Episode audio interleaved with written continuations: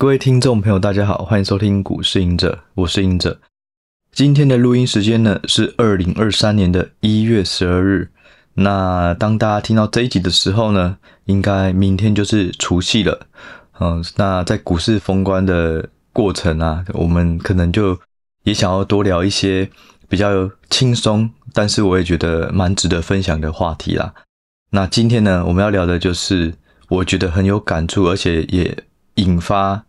让我联联想到很多不同投资观念的金句。那说起这个缘由，其实很有趣啊，就是在去年的时候，我有帮一本书叫做《投资长的思维》这本书做推荐哦，他的推荐人里面有我。那可是其实我去年真的太忙了，然后到了年底的时候开始有空，就去看这里面的内容。那这里面我觉得。很有趣的就是在他最后一个单元，他分享了很多的金句。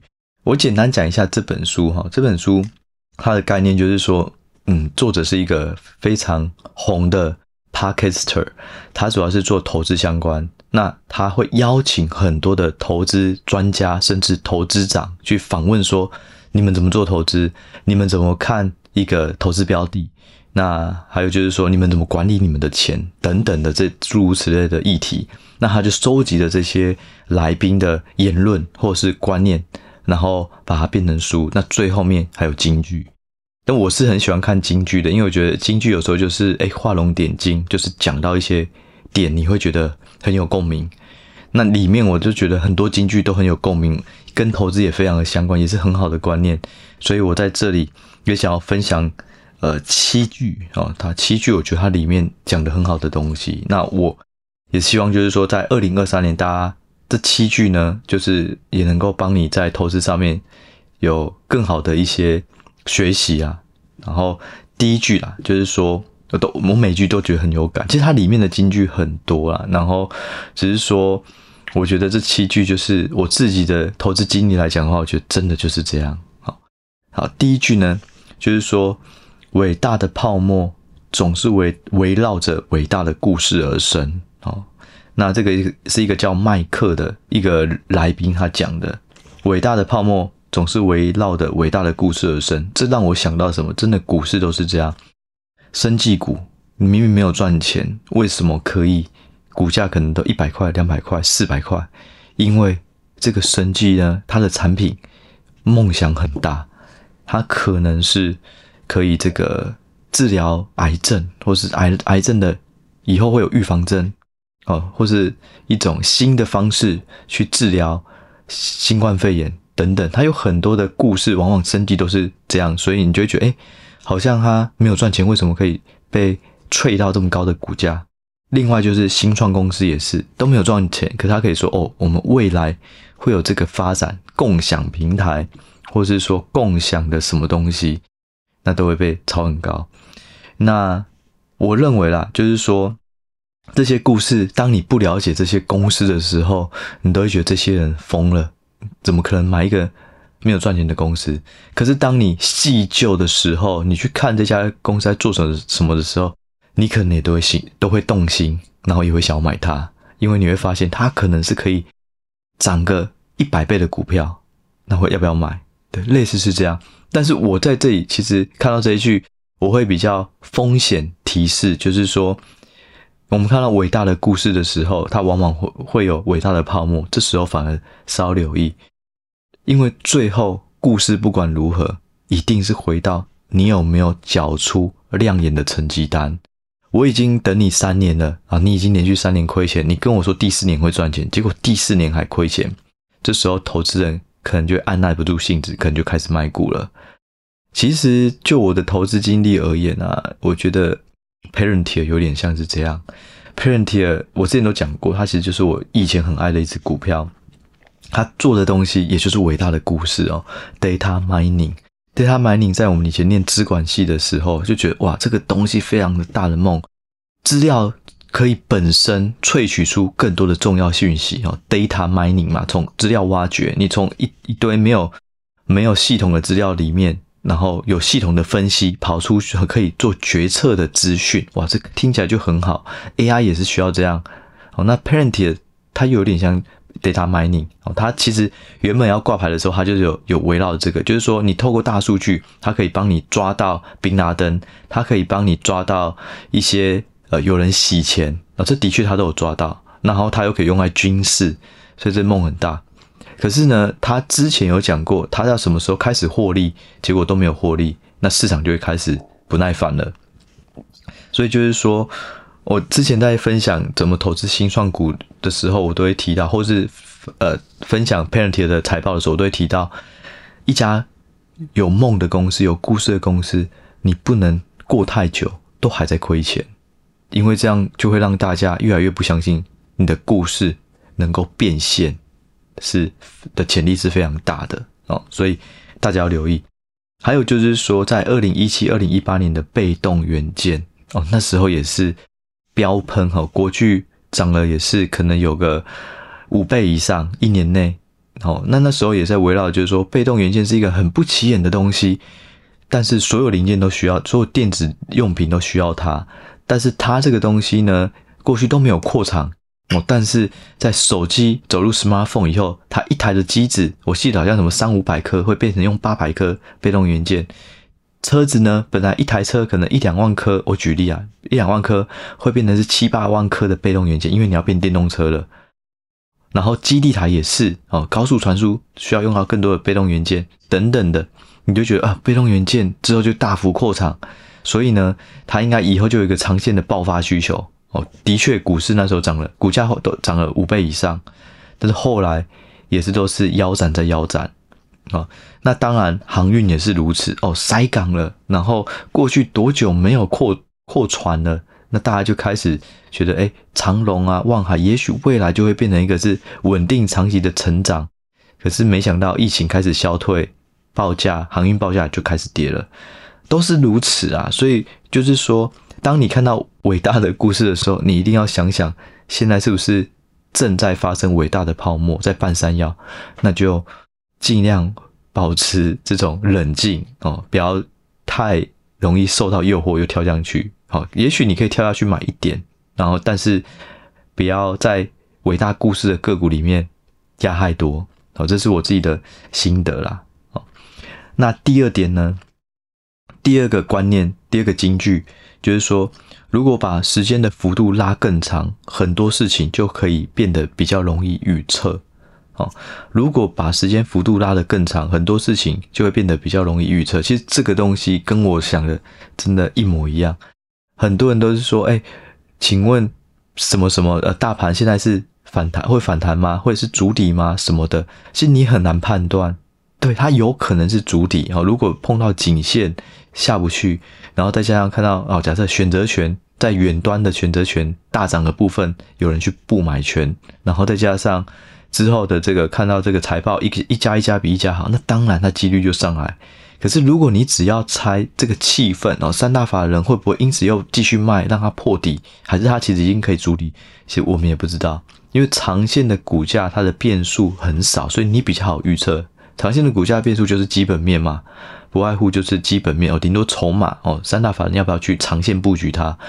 可是你到短线就会有短当冲、隔日冲，还有。到底这个月营收公布好不好？然后这些讯息、产业讯息等等，都会去影响股价短期的变化，所以这是很难预测的。好，所以预测短线或是短期比较像在预测市场的气氛。可是气氛这东西很抽象，它没有办法量化。可是相对的，如果你是长线投资，它不是看气氛，因为气氛会一直循环，一下好，一下坏，一下好，一下坏。可是长线它就是看基本面跟筹码，所以它会比较好预测。所以，如果你没有太多时间做投资，建议一定都是拉长时间，看这个产业趋势，看这家个股的成长性、竞争力有没有办法越来越好。哦，如果有的话，那就是不错的投资机会。所以这句我觉得很有感。像去年底也是一样，大家就是说，哎，现在的这个 CPI 啊，通膨到底疑虑解除了没？会不会下个月就反弹？去化库存会不会下个月就去化完毕？如果你看一个月，或者看一个礼拜，真的是不容易。可如果你把它拉长，我那时候台积电跌到从四百多跌到三百多的时候，我也不知道什么时候会打底，但是我记得那时候在 Podcast 分享，就是说，如果你把时间拉长，拉到一年，拉到三年，你认为台积电在未来三年不会变更差，而且会越来越好，那你应该就要找相对便宜的点开始分批布局。其实我也认同，就是说，很多时候你在投资找不到答案，你不知道要不要停损，不知道要不要加码，不妨就把时间拉到一年后、三年后，这只股票会变得怎么样？哦，有时候你不敢停损，不想停损，因为停损就代表你这些钱就不见了。不过，如果你把它拉长，发现这个个股你不停损，三年后会更惨，那也许你就下得了手，就有办法停损。哦，好，这是第二个投资观念，第二个金句啊，它叫它是一个叫做班英克的这个来宾讲的哈。那第三个呢，我觉得这个也很有感。他说，市场、经济、创新、政治。天气以及大自然中的所有一切，都是在进行长期的循环。哦，市场、经济、创新、政治、天气以及大自然中的所有一切，都是在进行长期的循环。这叫艾瑞克·彼得斯啊。其实我觉得，有时候伟大的剧不一定都是出现在圣人，而是真的是有一些体悟、有一些感触、灵感所讲的话。所以我认为，只要对我我有感的，其实这些人我可能都没有很熟，可是他讲的话我有共鸣，然后我也觉得我有很多东西可以建立在这些话上面分享给大家，我就觉得这样是还蛮不错的。好，其实这个东这句话重点是什么？就是万物都在循环。万物都在循环。你认为股市很惨、很惨、很惨，它也不会一路一直破底、无限破底，它就永远不会上来，不会。你觉得股市很乐观，哇，撒钱了，然后所有的企业都在扩厂，都在号召新的员工，它会一路冲上去？不会。哦，股市跟经济都一样，经济是三年一个小循环，它永远都是循环，因为。永远都是在高档的时候，经济好的时候，大家开始扩产，扩产过头就变成供过于求，然后开始大家就抽单，抽单以后呢，就开始降产能，开始裁员，裁到一定的产量以后，发现哎，开始有点基本需求了，又再开始又扩产，永远都是循环，所以不要太乐观，也不要太悲观，因为股市永永远就是否极泰来哦，到了最差，它就会开始变好，还有乐极生悲哦，你非常的乐观。乐观到最后，一定你就会开始会会会会变得比较可悲或是悲观，好，所以我觉得非常有感啊，哈，就是说我们都要把它拉长，搭配第二点，你要拉长来看，其实一切都在循环。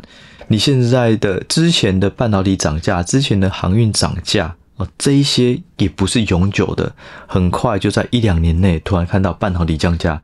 那个航运的运价也下降，然后股价大跌。可是这个大跌会难道就一路跌下去了吗？然后升息也是，升息也不可能一路二十几码再来升十几码，再升二三十码，不可能，它就是一个循环，长线都是如此。所以在投资永远，其实股市有趣的在于是说，赚钱不一定是涨才能赚，跌也可以赚。不一定是说跌是要放空才赚哦，而是你在下跌的过程中，你已经空手了，一直下一直下跌到底部的时候，你慢慢接回来，等到上涨，你还是可以赚。好，只有不赚的，就只有不会动的股市才没办法赚。所以我觉得觉得，嗯，其实大家就要更客观，然后也不要被当下市场的气氛，然后被渲染的自己变得很乐观或很悲观，这种患得患失。好，一一切东西都是在循环的。其实任天堂的社长啊，他之前在 Switch 大赚的时候啊，就有一些新闻记者就说：“哎，没想到 Switch 这台机子游戏机这么成功，那你们什么时候还有新的产品可以再创高峰？”然后任天堂的社长就只有回答，就是说他目前只只在想说该怎么让这个 Switch 的高峰维持的更久，或是他之后如果开始往下掉的时候，不要掉这么惨。哦，就是说你在乐观的时候，一定要为未来的悲观环境先去做预想。哦，我觉得这个这句话就很有感，对哦。好，那在第四句哦，就是说，如果我们都知道明天会发生什么，那么它就不会发生，因为每一个人的行为都会变得不一样了。哦，这叫做伊曼纽，呃，富利曼所讲的。如果我们都知道明天会发生什么，那么这件事就不会发生，因为每个人的行为都会变得不一样。其实这个东西我觉得很有感的是在于技术分析。大家要留意，以前我们在学校学的，或是在以前在这种网络上看的也好，都会说，诶，如果是破底，不管是黄金交叉或是死亡交叉的时候，它后面就有一段行情。可是当如果大家都知道这件事情的时候呢，快要黄金交叉的时候，就有人先去买了，就买完交叉了，反而有些人就找卖点了，因为他知道很多人就来开始来追加，所以有一些主力他可能就故意去做一个黄金交叉，哦，不一定是这样，他有可能是在技术线型突破新高，他就开始找卖点，哦，当冲隔日冲把它冲下来，也就是说，很多人都都讲过，就是说技术分析呢，当所有人都知道的时候，他就不会。就不好用了哦，它的它的理论或是它的使用方式就不会跟以前一样了。我自己的感触哦，就是说要怎么去看这件事，就是技术分析是这样没错。有时候呢，感觉已经要跌破这个线哦，但是以前呢，如果碰到这个颈线或是下面有一个均线，就会止稳。可是呢，现在很容易是假跌破，一跌破，很多人看到线型啊，跌破了，赶快卖停损啊，就一个超卖超跌。可是跌完以后，马上又飞转上去，就是它惯性。因为大家都知道技术分析要看均线，要看形态，所以当遇到特定的时候，我觉得我们的心态，你的容忍度还要再拉大一点。你原本要到均线停损的，你就要拉到均线可能再跌个两三趴，真的再跌了，那再停损。因为越来越多的假突破、假跌破都会出现。啊，就是说，当大家都知道技术分析要看什么，那可能。行为都会改变，我们自己就要第二层思考。我也在包容更大的，我等这些人都洗掉了。如果真的趋势还是向下，那我再停损。但是有很大的机会是这些人被洗完了以后，股价就反弹了。那停利也是一样。还有就是说，要公布 CPI，美国要公布 CPI 的时候，如果市场已经先悲观先跌了，结果公布后发现，哎，只是跟市场的悲观一样，没有更悲观，那反而可能是涨。所以就是说，不要太受到市场气氛的影响，你就是要有自己的节奏，然后也要留意，当大家都在说啊，跌到这个时候可能就会破底啊什么的，你可能就要反向。如果跌破到到这里，的确破底，可是没有没有再破，继续跌了，会不会该卖的那批人都卖光了？啊，那当然了，相反也是停利也是一一样，就是发现说，哎，怎么涨不上去了？那有可能你就要先卖了，而不是创新高以后一直一直创新高。哦，所以当大家都认为某件事会发生的时候，那那件事就不会发生了。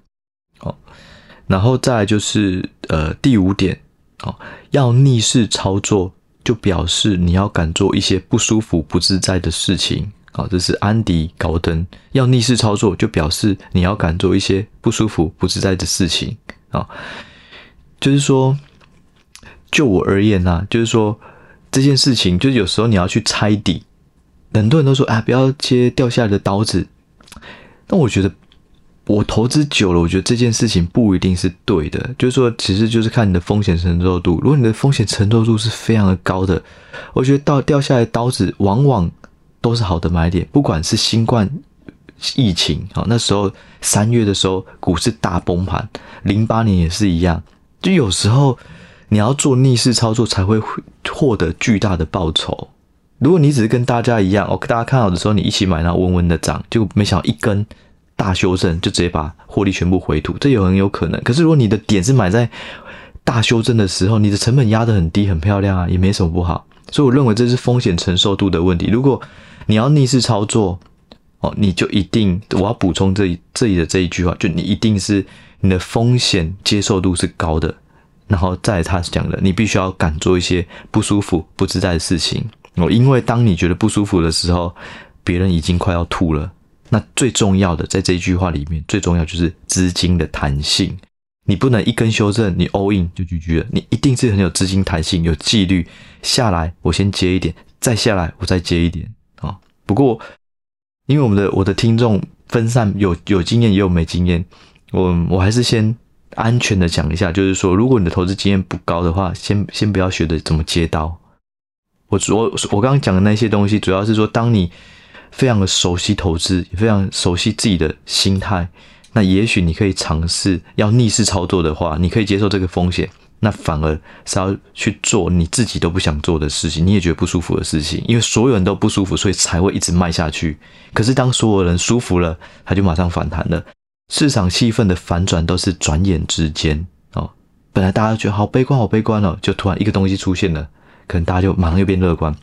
市场气氛都是这样，所以你要逆势操作，你就一定要有资金弹性，你就一定要做一些自己都觉得不舒服的事情。好，然后还有你的第三个，你的风风险承受度要够。好，好，然后最后两个，第六个是罗斯柴尔德爵士在两千年说过，哦，这个就是号称全球最有钱的家族啊。他说过什么呢？跌到街上有血哦，有流血了，有血的时候呢，就买进。但我们常忘了后面还有一句，即使是你的血。哦，这叫做罗瑞西格尔的人讲的哦，那就是说，跌到街上有血的时候就买进，但我们常忘了后面他还讲过一句话，就是即使这个血是你的血，也就是说，当别人都很惨的时候要买进，可是别忘了，这时候你可能也很惨啊。这有时候就是在等于是在猜底的时候啊，就是说，当所有人像我记得台股在去年有一度那个融资维持率低到不行，创了。可能是两千年以来的第三次低，还是第四次低？那后来就酝酿了一波一波反弹啊，就是说，当很多人都很害怕的时候，可能那时候就是比较好的买点。其实这个跟上一个一样，就是要逆势操作，你就是要做一些不舒服、不自在的。那接到这个，就是说，当街上跌到街上有血的时候，都要买进。记得这个血可能也是你自己很惨。就是说，你在悲观的时候，你不要一直去渲染更悲观的事情，你一定就是保持客观。是不是所有人都已经惨到不行，该卖都卖掉了，已经没有没有人还会再卖了，因为早就都卖光了。那这时候搞不好一点点的买盘筹码进来，它就上去了哦。所以这个东西我联想到一个，就是说大家常常会讲，你要设停损点。我今天讲的很多都是违反我们常听到理论，包含刚刚讲到接刀的方式。接到不一定不好，这个都是大家特别留意。如果你没有太多经验的话，就先不要尝试我讲的逆向的这种东西。还有接下来我要讲的，就是说大家都说要设停损，到了价位要砍掉。可是我投资到后来，我发现反而是你跌到了一个价位以后，你正要考虑要不要停损的时候，往往那时候都会是反转点，或是往往那时候都是很好的加码点。所以话说回来，到底是跌到了一个价位，是要设停损，还是跌到了一个价位是要加码？哦，我一直在思考这件事情。但就我最近自己给自己的答案啊，我认为跌到一个价位，如果这家公司的长期基本面竞争力不变，跌到一个价位，甚至你都亏十趴了，他应该是要买。好，但是这个前提就是说。你要对这家公司够熟，基本面了解，甚至搭配筹码跟技术面，你认为是纯粹是少部分人的行为异常异常行为，然后是有机会捡到点的，捡到好的价位去买的。好，所以留给留给大家自己去思考，到底你亏了，好，假设你是十五趴停损，到底是跌了十五趴，是真的要停损，还是你要拨另外一笔资金把它买进摊平？对，但是有些人会越摊越平嘛。就是越跌越惨，所以这就要回到你的基本面有没有把握？有，那你应该就是继续逢低买进。所以这五第五点逆势操作跟这一点，我觉得都很重要的东西，就是你的资金一定要弹性。这是去年下半年到今年我最大的一个收获，就是我认为投资永远要保持弹性。你只要下去，你都还有口袋够深，还能再买。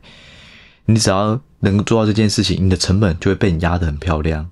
但是如果你没办法一次 all in 下去，GG 结束了，那就没办法。所以资金弹性是非常非常重要的。如果你要能够在股市生存，如果你要能够建立到非常好的成本，那一定要保留保留很好的资金弹性。简单来讲，就是不要压太满，而且适度的去调整，不要把一只股票看好，然后到了五只股票看好，一只股票买二十趴，五只股票就把一百趴全部用完，而是你。一只股票看好，买二十趴；五只股票看好，你可能就是买五十趴，因为有些已经涨了，你就赶快再换个股之类的。哦，反正就是要保持适度的弹性。好，那最后一点，我觉得有我有分享在脸书啦，就是说要成为优秀的投资人，不需要特别的投资风格，只要对你正在做的事情有坚定看法啊、这个也是班英克讲的。我的感触就是说，不要羡慕别人赚钱，从赚钱别人赚钱中学习到好的方式，也不要同情别人亏钱。你要从别人的亏钱中避开，是不是有什么错误的方式？我应该以后也不能有这样的心态或是投资方式。不过呢，也要。提醒自己，就是说，不是每次赚到钱都是因为你有好的投资方式，而亏到钱都是因为你的方式全部都错的。有时候也跟运有关哦，所以就是说，不要人云亦云。然后在二零二三年啊，培养出自己的投资脉络啊，我觉得这个是非常重要。就是说，你可以做隔日冲，你可以做短线交易，你可以做长期投资，不同的投资方式都会有富有的人，都会有赚到大钱的人。但是不要一套方式你都没有累积，你就一直换，一直换，一直换，那这样永远不不会成功哦。就是说，你可以一开始尝试的时候，你觉得哪一种，你的个性、你的心态、你的时间、你的本质学能比较适合哪一种？好，当确定哪一种了以后，就花一段时间好好的去深耕，除非发现说它真的不适合，那再换，要不然就是一直把它钻研到最好的方式。好，所以。就是说，要成为优秀的投资人，不不需要特别的投资风格。其实每种投资风格都有成功的人，但重点就是你要对你正在做的事情有坚定的看法。那我再补一个，还有坚定的方法。好，那这就是今天分享的八个金句。那也在预祝大家明年除呃明天除夕，后天过年，大家新年快乐。那也希望这一集对大家在投资的观念上或是态度上能够有一些帮助。我们就下一下一集再见喽，谢谢大家，拜拜。